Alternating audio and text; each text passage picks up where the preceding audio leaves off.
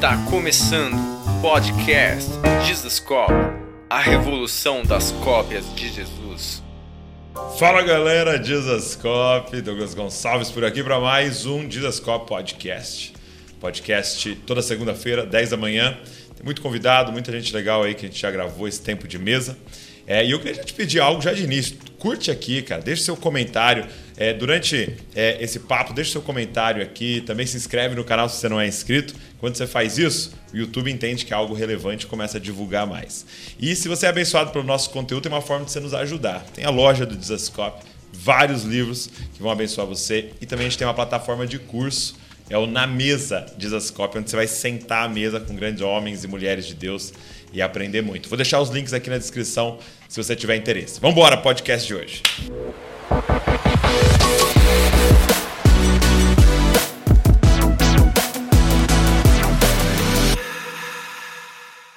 Meu amigo JB Carvalho. E aí, como é que você está? Tudo bem? Que alegria estar aqui. Obrigado, viu?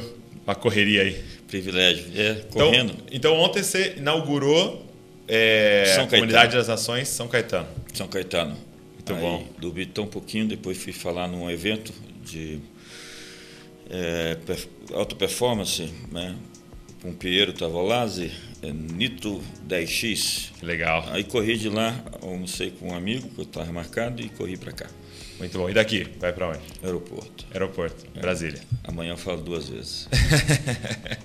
Muito bom. Eu falei de Santo André, vamos gravar aqui, depois eu vou em Águas de Lindóia ministrar Show o evento demais. lá.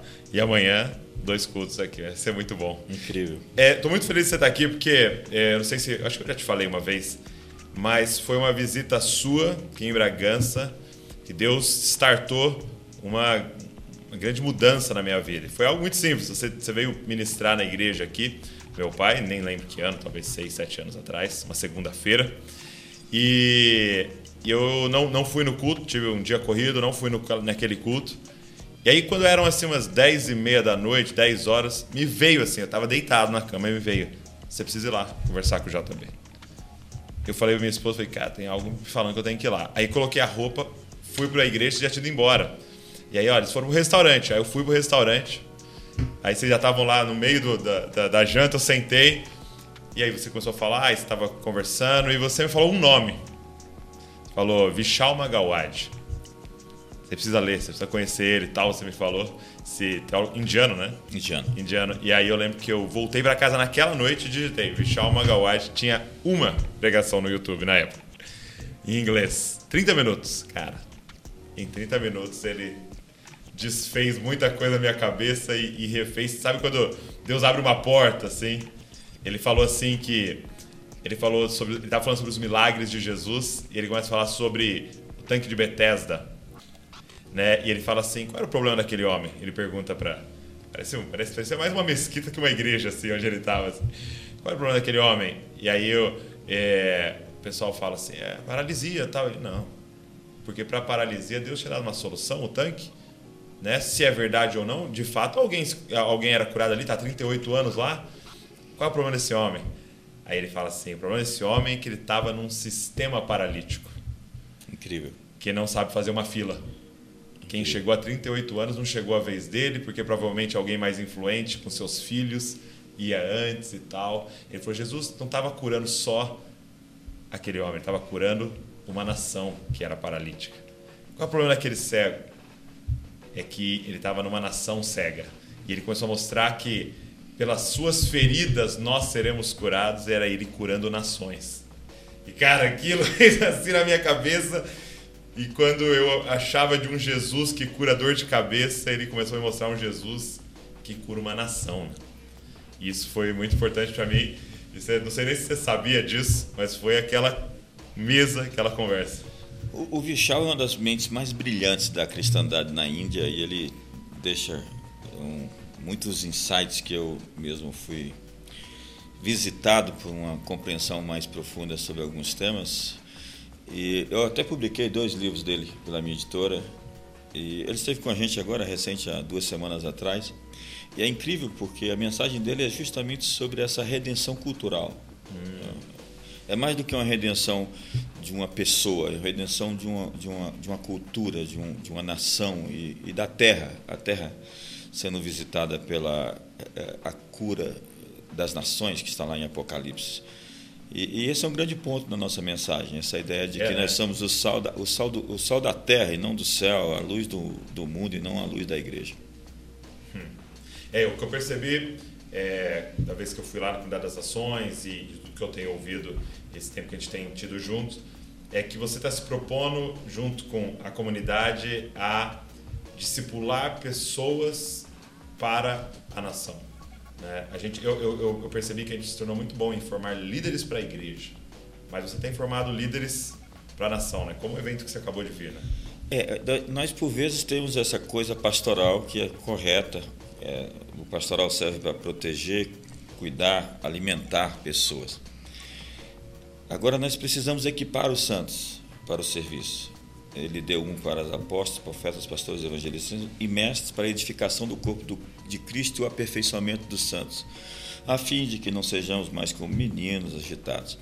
E o ponto é que é, a igreja, por vezes, se fechou num gueto e ela não influenciou lá fora. Eu disse agora há pouco que um evangelho que não transforma a sociedade é um falso evangelho. Colocaram água no vinho, misturaram a mensagem no mínimo, é um evangelho incompleto. Eu tenho perguntado qual é a nossa missão: se é, é dar comida para os enfermos, para os doentes, é curar os enfermos, é sinais e prodígios. A nossa missão é desenvolver pessoas, a nossa missão é salvar algumas poucas pessoas, a nossa missão é ir para o céu. Jesus nos chamou para discipular as nações, hum. batizando-os. E o batismo ali é um batismo em valores. E nós vimos isso na Holanda com, com a confissão de. É, é, na verdade, a Holanda foi Heidelberg, foi o catecismo de Heidelberg. A confissão de Westminster nós temos lá na Inglaterra.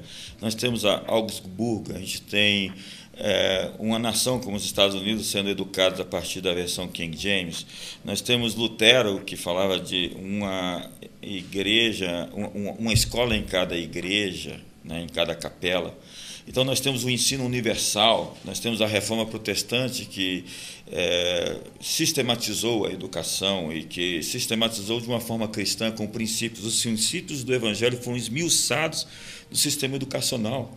E por que, que até outro dia desse, ser honesto, era uma coisa muito é, viável e, e, e, pacífica na Europa, né, onde é, você tinha ali um transporte público sem catraca você podia entrar na fazenda e você pesar o seu alimento e você sair dali com o seu troco e deixando dinheiro, porque confiança é uma moeda.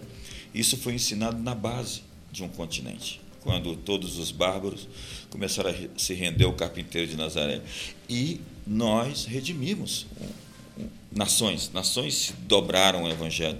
Hoje nós pregamos um evangelho que não muda o, os índices de criminalidade. É, é, parece que os cristãos eles não abraçaram uma visão completa do Evangelho. Eles pregam uma parte importante do Evangelho, mas não pregam todo o conselho de Deus. Nós temos o Evangelho eterno, o Evangelho da graça e o Evangelho do reino de Deus. E nós precisamos entender um pouco mais do Evangelho dentro dos Evangelhos, como diz o N.T. Wright.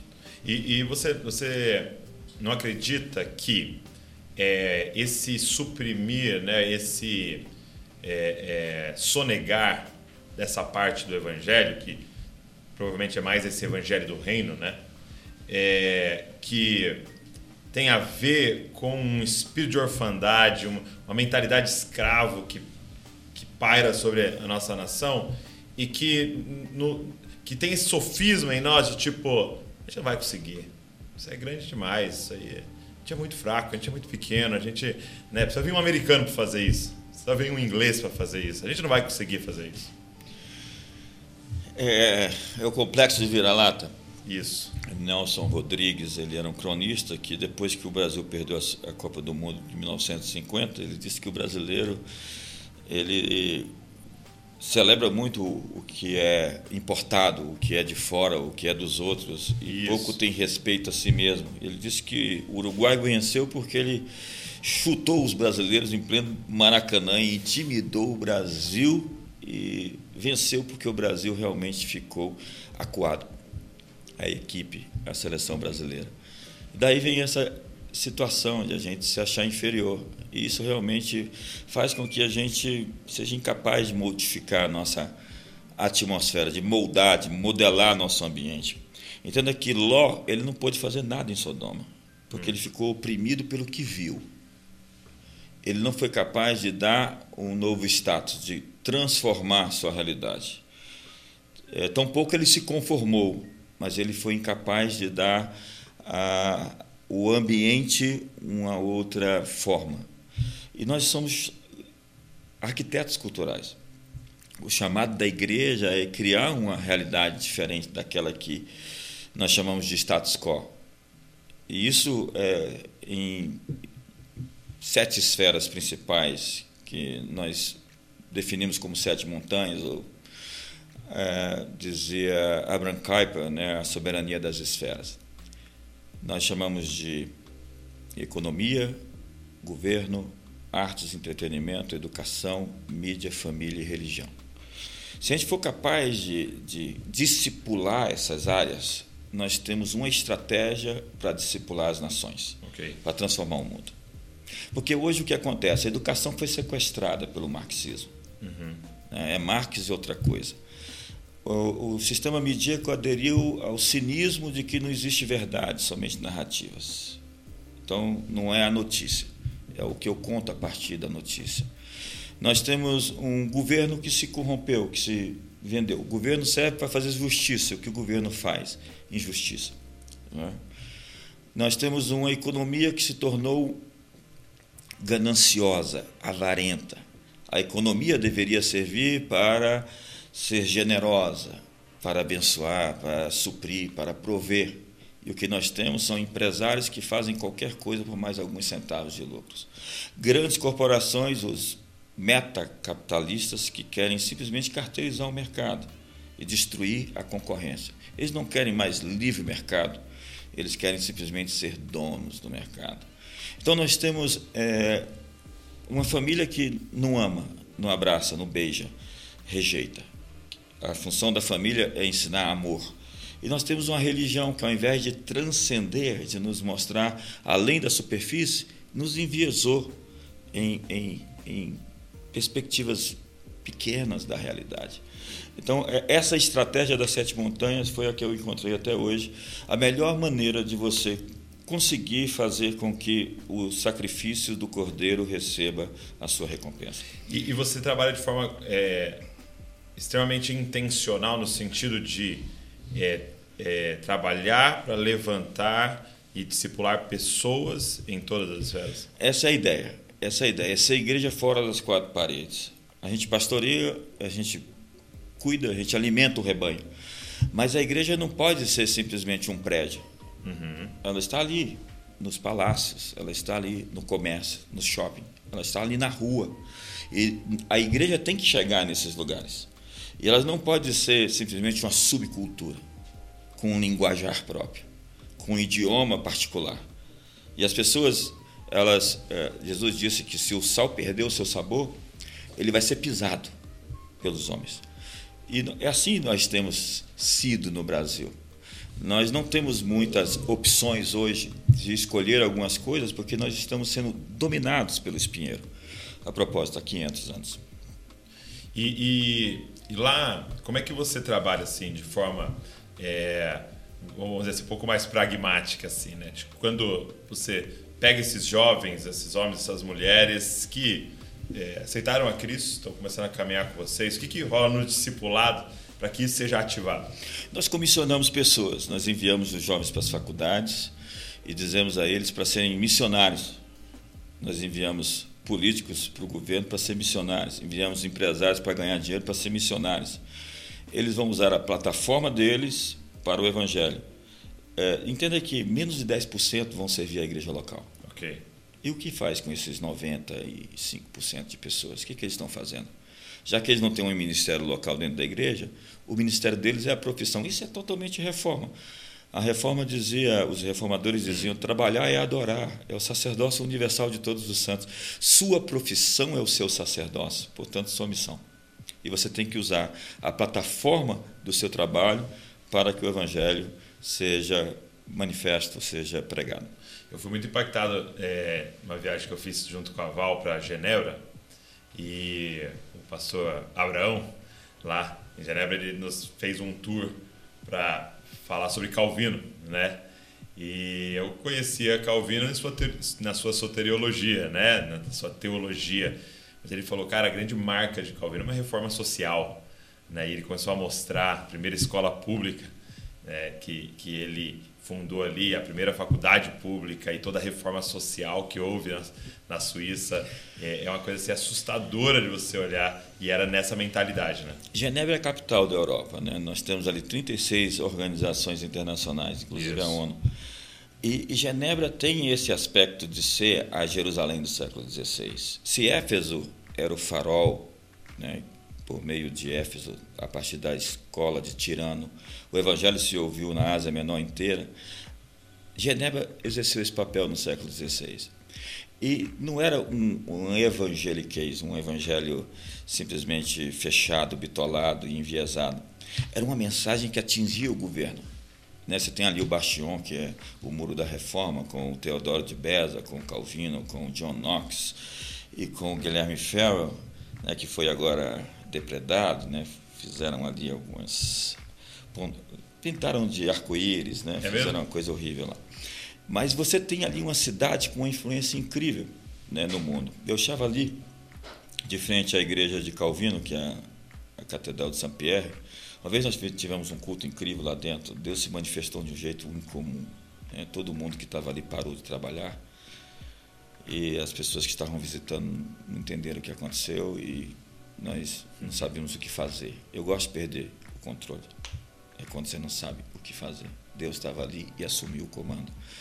Mas ali tem pilares, né? Logo na na, na, frente da igreja, era uma igreja católica, em 1536 a cidade aderiu à reforma, e era o pior lugar para se morar na, na Europa. Falavam que era o lixão da Europa. É, é, era uma cidade onde os padres eram os cafetões da prostituição, onde violência, miséria é, era uma coisa que graçava. Até que Calvino passou por ali, era um, uma visita de um dia, que virou uma estação.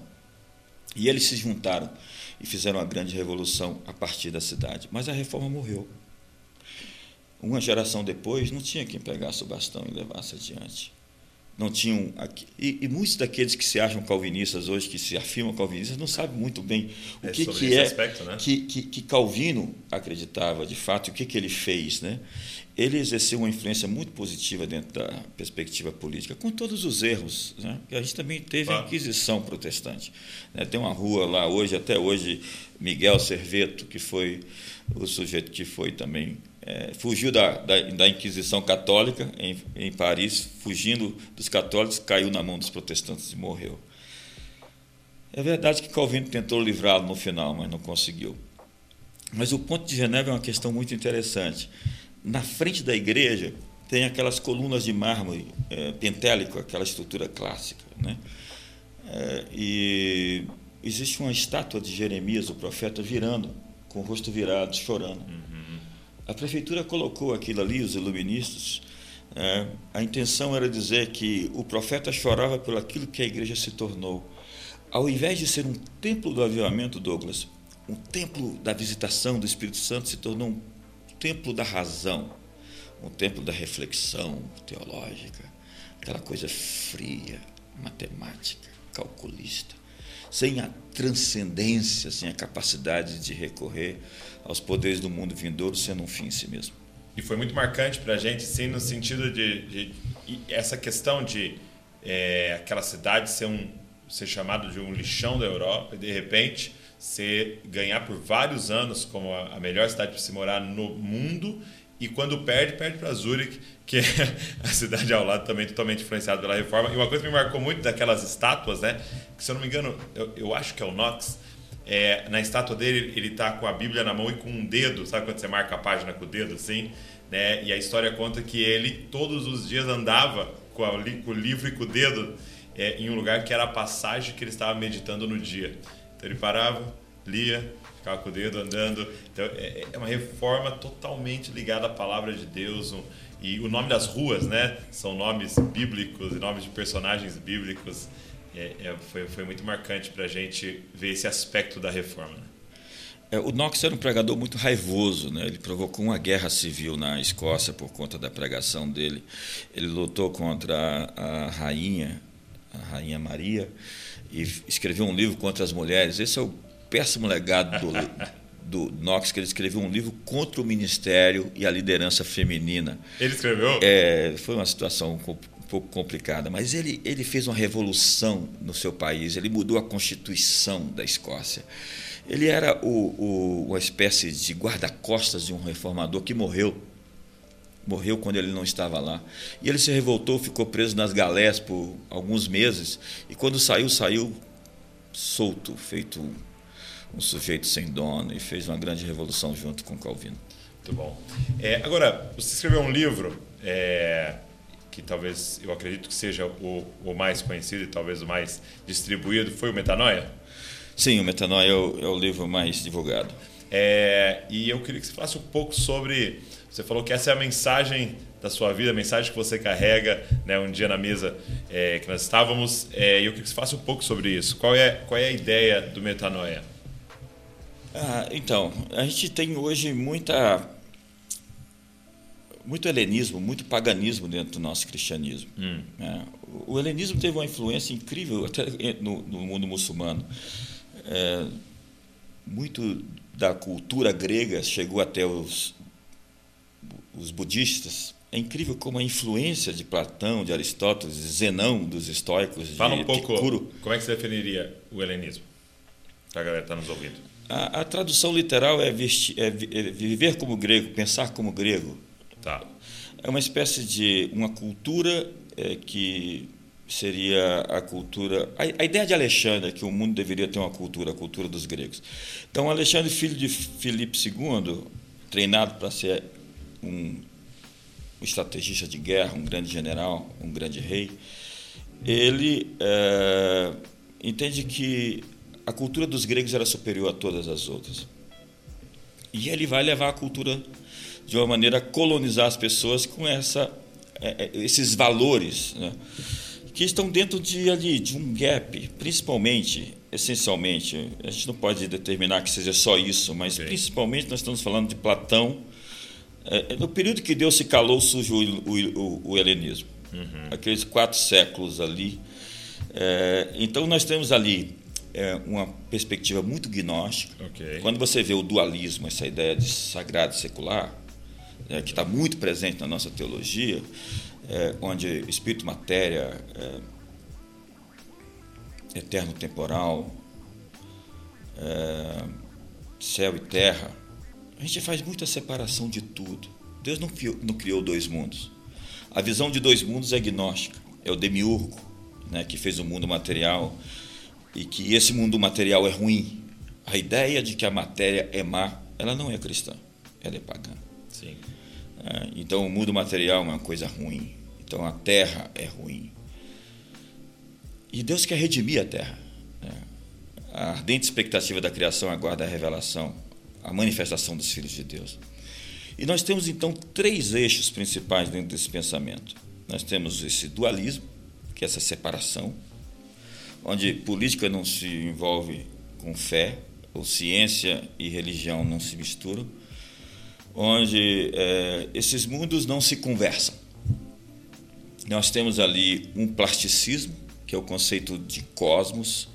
O mundo jaz no maligno. Não é a Terra, é o sistema. Uhum. O cosmos é o sistema político, econômico, social e religioso, okay. que está sendo substituído por justiça, alegria, paz, gozo no Espírito Santo. Então, quando fala o mundo jaz no maligno, não está falando de natureza, não está falando de árvore, não está falando Nada de grama. Disso falando do sistema mundano. E mesmo Jesus, quando disse que o meu reino não é desse mundo, ele está falando que ele não tem nada a ver com Herodes, com Césares, com Tibérios. Sistema. Com, é, é, o Império Romano. Uhum. Ele não tem nada a ver com aqueles valores. Aquele império vai cair em 476. E, e, e das cinzas dele vai surgir o mundo ocidental. É, o que nós chamamos hoje de período medieval é o período onde muita coisa que a gente tem e que se solidificou, solidificou é, foi gerada. As universidades surgem no período medieval. Tomás de Aquino, Agostinho de Hipona, é, os trovadores, o amor romântico. Eu sou um medieval. Né? Esse período, a gente divide o mundo entre mundo antigo, né? mundo medieval, mundo moderno e mundo contemporâneo.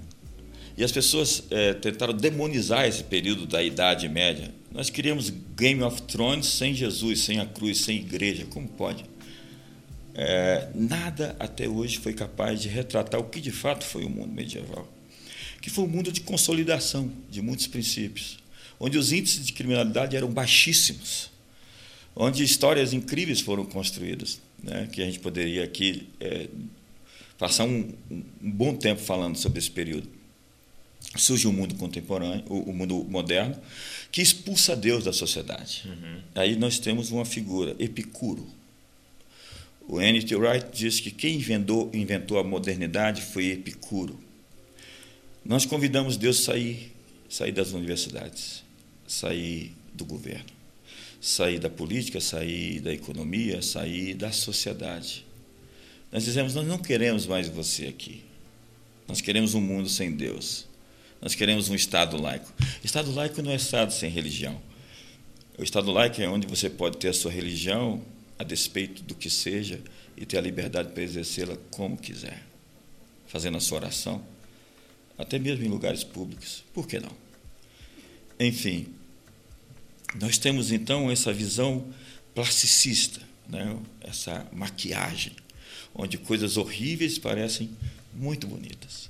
E por fim, nós temos uma visão fatalista, estoica, onde o destino se torna um Deus, onde coisas são inevitáveis, onde as coisas são cíclicas. O tempo. Já viu aqueles filmes do tempo? Você tenta mudar histórias, uhum. você sempre volta para o mesmo ponto. Uhum. Você está preso num loop. Uma, uma rodinha de hamster. É, é, é a roda da história. Né? A história ela tem um fim. Daí vem o conceito é, iluminista do fim da história, que vai se tornar um conceito bolchevista. O fim da história, a ideia de que a história tem forças inanimadas e anônimas que controlam e estão sendo conduzidas. E se você se opuser a isso, você tem que ser retirado. Foi isso que os revolucionários do, do, do reino do terror da França fizeram, matando milhares de pessoas. Todos os dias, pelo menos 100 pessoas guilhotinadas. Morreu mais gente, alguns meses, no período entre 1793 e 1794, do que em toda a Inquisição Católica de alguns séculos. Morreu mais gente nas mãos de Stalin no período dos seus Holodomors, né, que foi matar de fome os ucranianos cercando, não deixando nada entrar, do que em todas as guerras religiosas da história. É mesmo. Comunismo, nazismo, iluminismo, positivismo são religiões. Já, já dizia Eric Voegelin, já dizia é, Christoph Dawson, os deuses da revolução. Então nós temos o fatalismo, essa ideia de que as coisas têm que acontecer daquele jeito e não podem ser mudadas. Quando a Bíblia nos propõe a vida e a morte, o bem e o mal, a bênção e a maldição, e o maior poder que Deus nos deu foi o poder de escolher. Escolha, pois, a vida. Decidir escolher é tão poderoso que muda a sua estrutura intramolecular. Você tem um código genético, código genético, deixa eu beber água. Você tem um código genético zipado e quando você escolhe, você modifica-o interiormente. Você não é a mesma pessoa que nasceu. Hum. Você está em processo de modificação constante. Para o bem ou para o mal. Todos nós estamos nos transformando. Hum. É interessante porque me de 2 Pedro, né? quando ele fala nós temos a natureza divina. Né? E, e, quando fala isso, dá uma impressão daquilo que você disse. Né? Então já está determinado e acabou. Você tem uma natureza divina e vai acontecer o que. Só que o versículo seguinte é esforçando-vos, né? Aí você fica, peraí, mas se é minha natureza, eu me esforço? Sim, né? Porque é como se fosse um potencial para, mas não significa que vai acontecer, porque depende dessas escolhas diárias e constantes, né, que você vai fazer, né? É tu, tudo uma questão de parceria. Existem duas palavras para a vontade de Deus na Bíblia: telema e bolema. Telema é eu, eu vou fazer se você me ajudar, se você quiser ser um parceiro. Faça-se a tua vontade aqui na terra como no céu. Só tem que orar para a vontade de Deus ser feita na terra como no céu, porque ela provavelmente não está sendo feita. Hum. Se eu preciso orar por isso, é porque realmente existe alguma coisa errada acontecendo que não é a vontade de Deus. Então nós pensamos que qualquer coisa que acontece é a vontade de Deus. Mas como? Deus, para controlar tudo de maneira minuciosa, ele tinha que tirar de nós a capacidade de decidir, de escolher. E ele nos deu um cérebro e nos fez inteligentes. Às vezes. Mas o ponto é, esse fatalismo grego está muito dentro da nossa religião, até da, do ministério profético. Né? Nós temos ali Ezequias, que revoga uma sentença, que gira o relógio de Acás. Nós temos ali Acabe, que tem uma sentença e Deus diz, eu vou mudar essa palavra do jeito que eu disse. Nós temos Manassés que se arrepende. Para os judeus haviam três grandes eixos que eles chamavam de os pilares do mundo a techuvá, o arrependimento, que quebra qualquer sentença. A tzedeká, que conserta o mundo, a justiça. E a tefilá, que é a oração. Se Deus nos pede para orar e entrar em parceria com Ele, é porque existem coisas que Ele só vai fazer se eu estiver alinhado. Obviamente que bolema é a palavra que diz eu vou fazer e pronto. A segunda palavra, e é rara aparecer na Bíblia, diz: Eu vou fazer. Então, o meu então, conselho. A primeira palavra? Telema. Telema. E é essa parceria. E a, primeira, a segunda palavra? Bolema. bolema. Okay. E é essa vontade soberana, absoluta de Deus. E Não muda. fazer e ponto. Não muda. É quando Deus diz: Eu vou fazer ponto final. Entendi. E a gente identifica todo como bolema. Nós pensamos que tem tudo assim a ver com aquele texto, aquele texto de Salmo 139 que diz que Deus é, escolheu, preparou, escreveu nos nossos dias quando nenhum deles ainda havia. Né? Hum. E a ideia é que existe realmente um roteiro, é, um script, uma ideia divina para nós. E eu posso atingi-la 10%, 30%, 60% ou 100%. Depende se eu vou me alinhar ou não ao seu plano. Não é uma coisa determinista. Existe um filme fantástico chamado Agentes do Futuro. À medida que as pessoas vão se movendo, as coisas vão se modificando no futuro. Então Deus conhece todas as possibilidades reais e possíveis. Ele é o Todo-Poderoso. Ele sempre está tentando alinhar as coisas da melhor forma. Obviamente que, coletivamente, né, Apocalipse 21 e 22 já define como é que a história termina. Isso é maravilhoso. E ela não é, ela não é utópica, ela é cristópica.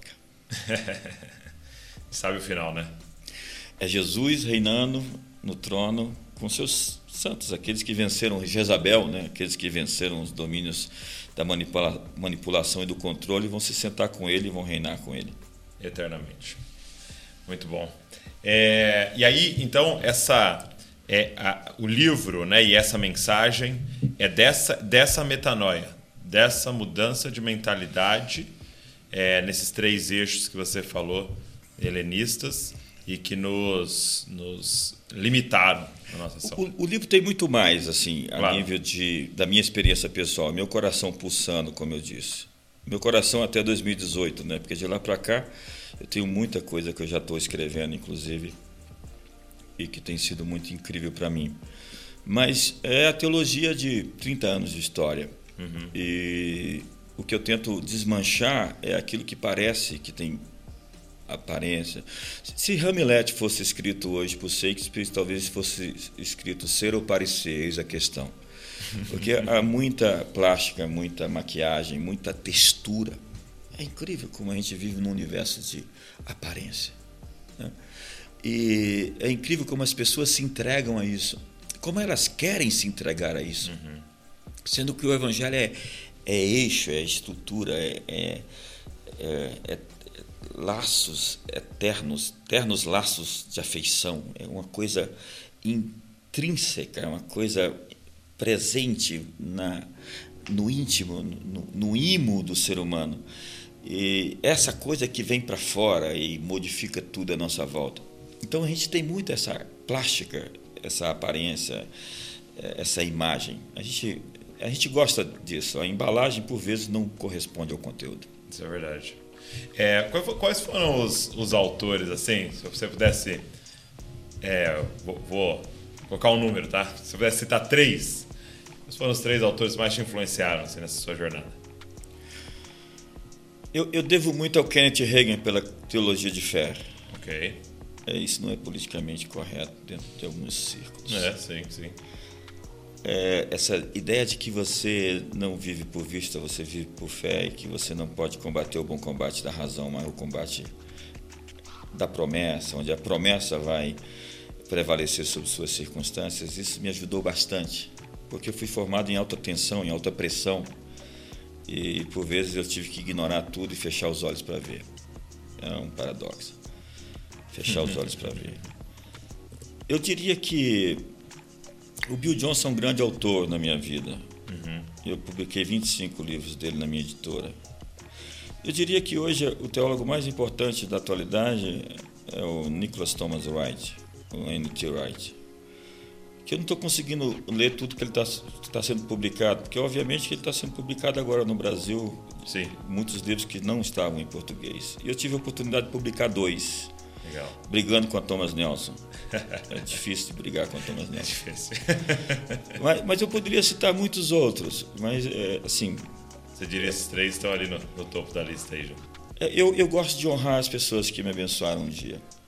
Se você ler o Metanoia, você vai ver muitas citações de nomes. Porque há pessoas que parece que chegaram de paraquedas, né? Elas não têm rastro, elas não têm jornada, elas não têm curva de aprendizado. É aquela menina do Star Wars, né? O George Lucas disse que eles mudaram completamente o eixo do filme dele quando a Disney comprou a Lucasfilm. Porque a menina sabe fazer tudo, nasceu fazendo tudo. Ela não tem um mentor como o Luke Skywalker, ela não tem uma jornada de sofrimento e de guerra. A jornada do herói. É, ela, é, é- é as mil faces do herói, Jo- Joseph Campbell, né? Ela simplesmente aparece sabendo fazer tudo. É o, é, é o que o pessoal está chamando do esvaziamento do arquétipo, né? Esse princípio do Derrida de infectar e o parasita sequestra o DNA da sua vítima e corrompe por dentro a estrutura. É o que nós chamamos de desconstrução, ou como citaria aí Michel Foucault, pós-estruturalismo, onde não existe mais branco ou negro, dia e noite, masculino ou feminino, e aí vai. É, e, e como é que foi? Fala um pouco da, da sua jornada. Como é que você teve um encontro com Cristo? Você, você veio de um lar é, cristão? Então, minha, mãe, minha avó se encontrou com Jesus na Assembleia de Deus. Né? Foi incrível a experiência que ela teve com Deus. E isso modificou para sempre a nossa história. Minha mãe se converteu logo cedo e isso entrou na nossa família. E eu conheci o Evangelho dentro dessa estrutura muito antiga da Assembleia de Deus. Mas quando eu voltei da minha adolescência, eu vim para as igrejas de Cristo, onde eu fui para a faculdade teológica. Meu pastor hoje, que me batizou, ele faz parte da minha equipe pastoral, ele faz parte do meu staff É mesmo. pastor Marinho Sena. E me juntei ao movimento das comunidades. E foi incrível para mim ver aquele movimento. Eu vi a primeira vez que o Miles Monroe pregou no Brasil e eu fiquei chocado com ele. Acompanhei o Miles por 25 anos. Os últimos quatro anos da vida dele foi um amigo pessoal. Enfim, eh, me juntei às comunidades e há 18 anos eu fundei a Comunidade das E Nações. você, você teve um encontro, você volta pro Evangelho quando? Quantos anos? 30 e... Não, com qu- quando você tinha? Eu tinha 20 anos. 20 anos. Como é que foi essa, essa experiência? Foi um chamado. Deus disse, vem. Não dava para recusar. Não dava. Até dava. Mas a proposta era muito boa. A proposta é a melhor proposta. O problema é que a gente, é, a minha geração, eu sou da geração X, a minha geração ela não enxergava o Evangelho da maneira que nós temos a possibilidade hoje de ver. Nós temos tanto livro. É, Eu fazia uma jornada dentro de uma livraria procurando literatura para ler. A gente tem tanto conteúdo hoje, Douglas. E nós não tínhamos nada disso. Não tinha. E a imagem que eu tinha era que, ao me converter, eu ia abandonar a felicidade, eu ia ser um, um monge, um cara solitário, eu ia me abnegar de alegria, de prazer. Eu, eu achava que os cristãos eram tristes. E é incrível como até hoje tem gente que acredita nisso. Porque a cultura da Grécia é a cultura da tragédia. A cultura judaica é a cultura da esperança. Das festas. E o reino das festas, toda a vida dos judeus corriam por seis festas. Exato. Um jejum, seis festas. É, nós modificamos muito isso quando nós pensamos que rir não é tão espiritual como chorar. É. E o reino de Deus é justiça, alegria, paz. Alegrai-vos. Eu lembro de criança brincando assim na, na igreja e um diácono falar: Para de rir, igreja não é lugar de ficar rindo. Eu, eu, tenho uma crise, eu tenho uma crise com esse pessoal perfeito. Eu, é, eu, tenho crise com gente perfeita porque gente perfeita não existe. Eu tenho medo desse pessoal. E, e quando você está feliz, ele olha para você e diz: vigia. Vigia, é, é, a, a, verdade é que ninguém, ninguém pode ser feliz perto de algumas pessoas. É o John Maxon que diz, né? A miséria quer companhia. Eu estou tão infeliz e tão acabado. Por que, que você está sorrindo? E, e, e com esse, ali na, com essa idade, você estava falando, né? 19, 20 anos, você tinha essa ideia do, de, de, ser crente era ser triste, era uma, era uma vida triste. E o que mudou? A, a, ideia é, era, era, era o testemunho que eu tinha, sim, sim. né? A leitura era, que você fazia, né? É, era a subcultura que se tornou o evangelho. Nós confundimos muitas coisas com o Evangelho. Uhum. Nós co co é, confundimos usos e costumes com o Evangelho. Uhum. Nós trabalhamos num nível muito superficial do que de fato é o Evangelho, né? que é a notícia, o anúncio de um grande rei que nasceu. E à medida que eu tive uma experiência, Douglas, eu passei algumas horas rindo. Eu estava de joelho. E nessa época eu jejuava feito um suicida, fui parar no hospital algumas vezes tive muitas experiências incríveis. Eu jejuava assim. Eu tinha 58 quilos, hoje eu tenho 86. Você tinha 58? 58. meu paletó listrado tinha uma listra só e meu olho era aqui atrás, tão fundo que ele era. E, e é incrível porque eu estava de joelho, eu era muito assim, sério, né? ainda sou. Mas, de repente, eu fui visitado pelo óleo de alegria. E eu fiquei rolando no chão de rir algumas horas. É mesmo? Aquilo mudou minha vida. Aquela unção de Toronto. É, aquilo mudou minha vida. Aquilo me fez melhor. Aquilo fez o sol nascer dentro de mim. As cortinas se abriram. Meu Deus. E tem tanta gente vivendo isso, né? Sobre essa coisa grega da tristeza. Eu, eu jejuava todo dia. Eu achava que se eu ficasse um dia sem jejuar, jejuar, o diabo ia tomar conta do mundo porque o meu foco estava muito sobre o mal, sobre as hum, trevas. Entendi. Até que eu descobri que a minha comunhão é com o Pai, com o Filho e com o Espírito Santo. E li o que Jesus disse que eu só faço o que vi meu Pai fazer. Então os olhos de Jesus estão sobre o Pai. Então a minha consciência, a minha consciência não é do mal, não é do meia meia meia da besta do anticristo. A minha consciência é de Deus. Deus é o Senhor do universo. Como diz o Kuiper, não existe um centímetro quadrado desse universo que Deus não pode chamar de seu. Então, tudo é de Deus. Olha, a propósito, voltou nas sete montanhas. Deus é o Senhor do governo, porque Ele é o Rei dos Reis.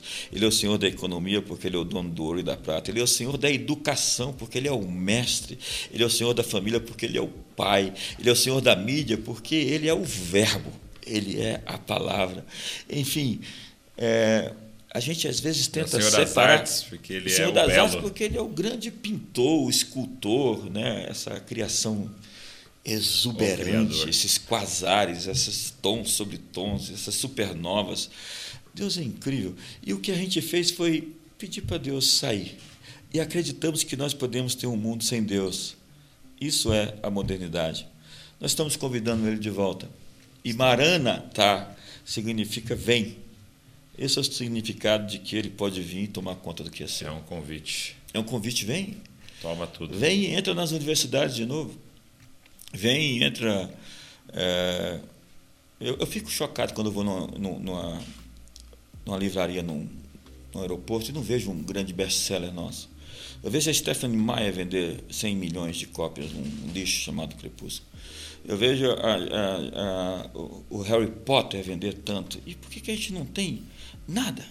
A gente tem o Senhor dos Anéis, pouco católico, mas hum, tem.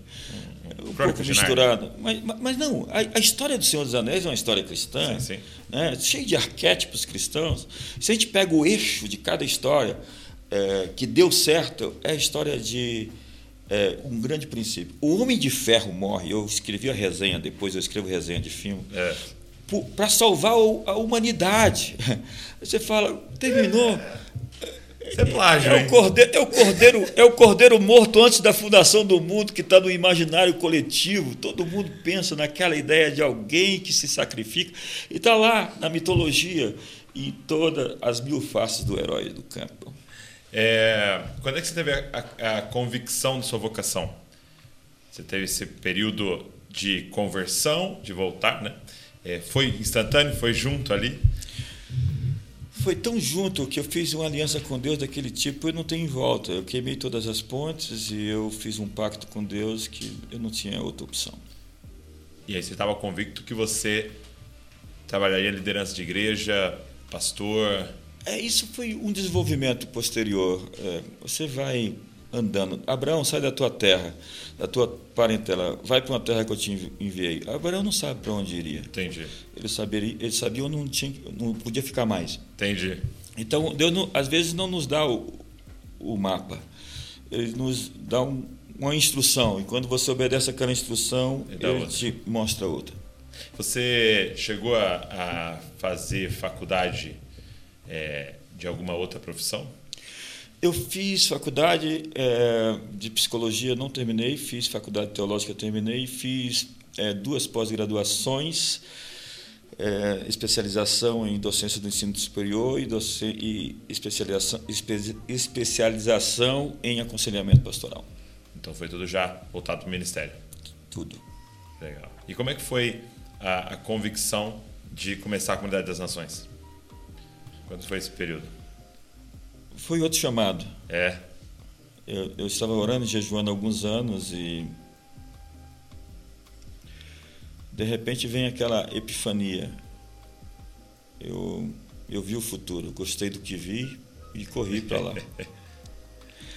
Foi um chamado. Eu, eu, sabia que eu tinha algo a contribuir e eu tive que tomar uma decisão difícil, mas com o passar do tempo, ela se mostrou acertada. Muito bom. É, hoje, hoje a Comunidade das Nações está. São, são, quantas, quantas. São 30 igrejas. Comunidades. 30 igrejas. 30 igrejas. Já em outros países também?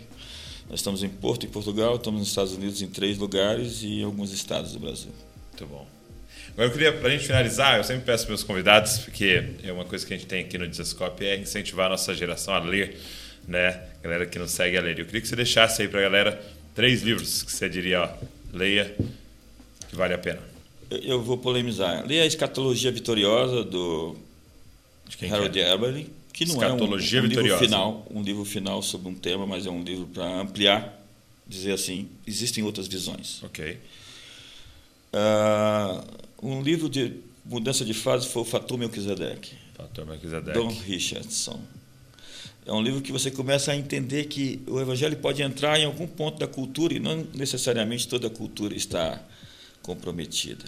Okay. Deus tem uma revelação especial aos judeus, o fator Abraão. Deus tem uma revelação especial para todos os povos, o fator Melquisedeque. E o livro que foi um, um, também um, uma mudança de fase na minha vida foi Quando os Céus Invadem a Terra, do Bill Johnson.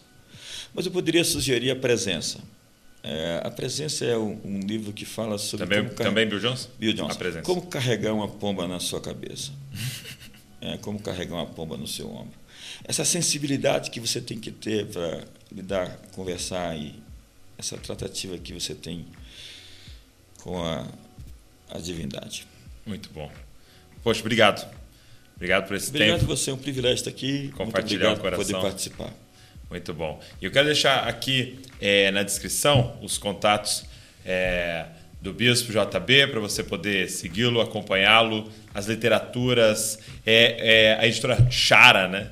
a editora Chara com todo o seu conteúdo e todos os, é, os livros maravilhosos, tem alguns até aqui no Dizascope que a gente distribui também. Mas obrigado, obrigado por tudo que você tem investido, contribuído na nossa geração. Sempre um prazer estar com você. Prazer é meu. A editora Chara foi uma ideia de discipular uma nação com livros. A gente entendeu que poderíamos traduzir material que eu gostaria de ler, de uhum. ter em português e que eu é, entendi que a gente poderia fornecer como pão, como alimento também para o Brasil. E tem sido uma experiência incrível, uma experiência muito gratificante. Muito bom. Deus abençoe você que nos ouviu até aqui, que nos assistiu. Como eu disse, deixa um comentário aqui, o que, que mexeu com você. Também se inscreve no canal, curte, segue tudo aí que está sendo produzido. Tenho certeza que você vai ser extremamente abençoado. Deus abençoe e não se esqueça, você é uma cópia de Jesus. Valeu, meu amigo.